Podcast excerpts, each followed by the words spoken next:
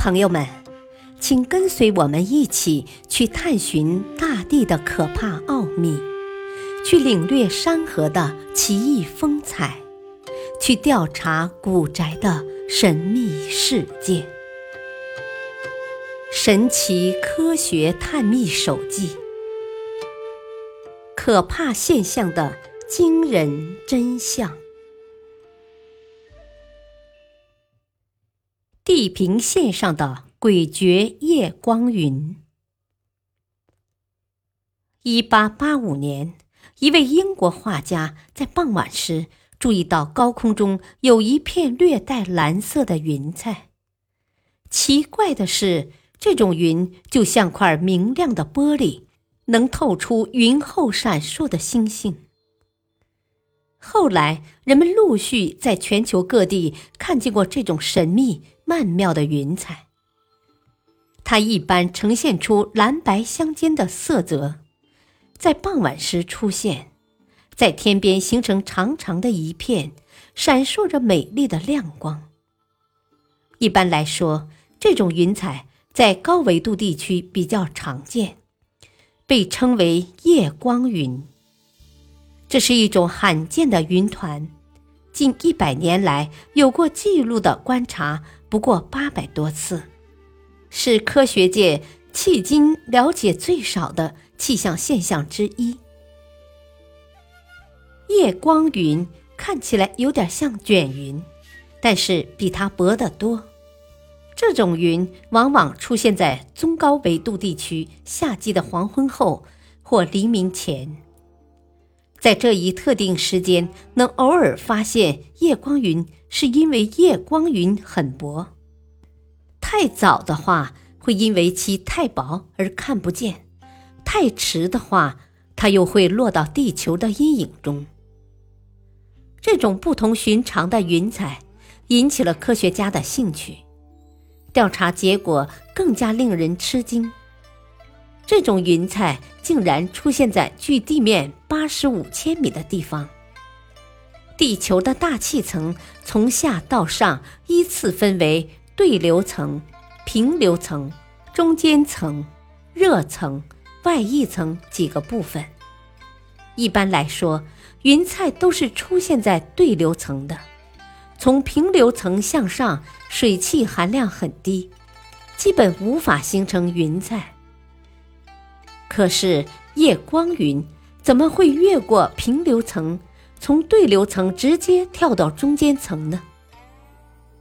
许多科学家认为，这可能是由于垂直方向上重力波的衰减作用造成的。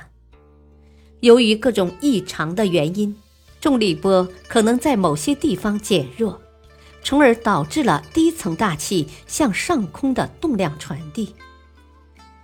这样，许多水汽和冰晶就向上跑到了中间层。这些极为细小的冰晶散射太阳光，就形成了夜光云。当太阳在地平线以下六度至十二度的时候，低层大气在地球的阴影内，而高层大气的夜光云恰好能被日光照射。地球上的我们才能用肉眼直接观察到夜光云。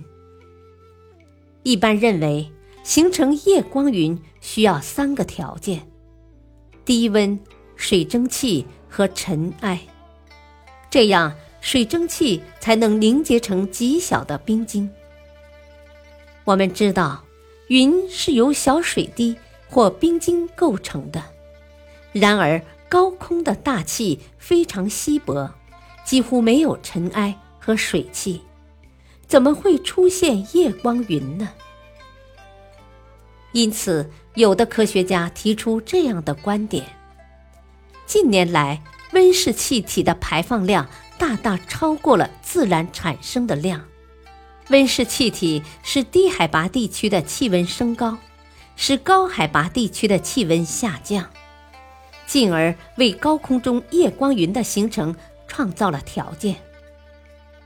另外，在急剧增加的温室气体作用下，高空会形成更多的水蒸气。也有科学家提出反对意见，认为温室气体对大气层的影响不会这么大。他们认为夜光云是由流星灰构成的。同时，又有一部分科学家认为，人为因素比较重要。他们认为，人造卫星和火箭的活动是造成夜光云的重要因素。它们排出的水汽凝结成冰晶，形成了夜光云。但是，高空探测结果表明，构成夜光云的物质远比我们想象的要复杂。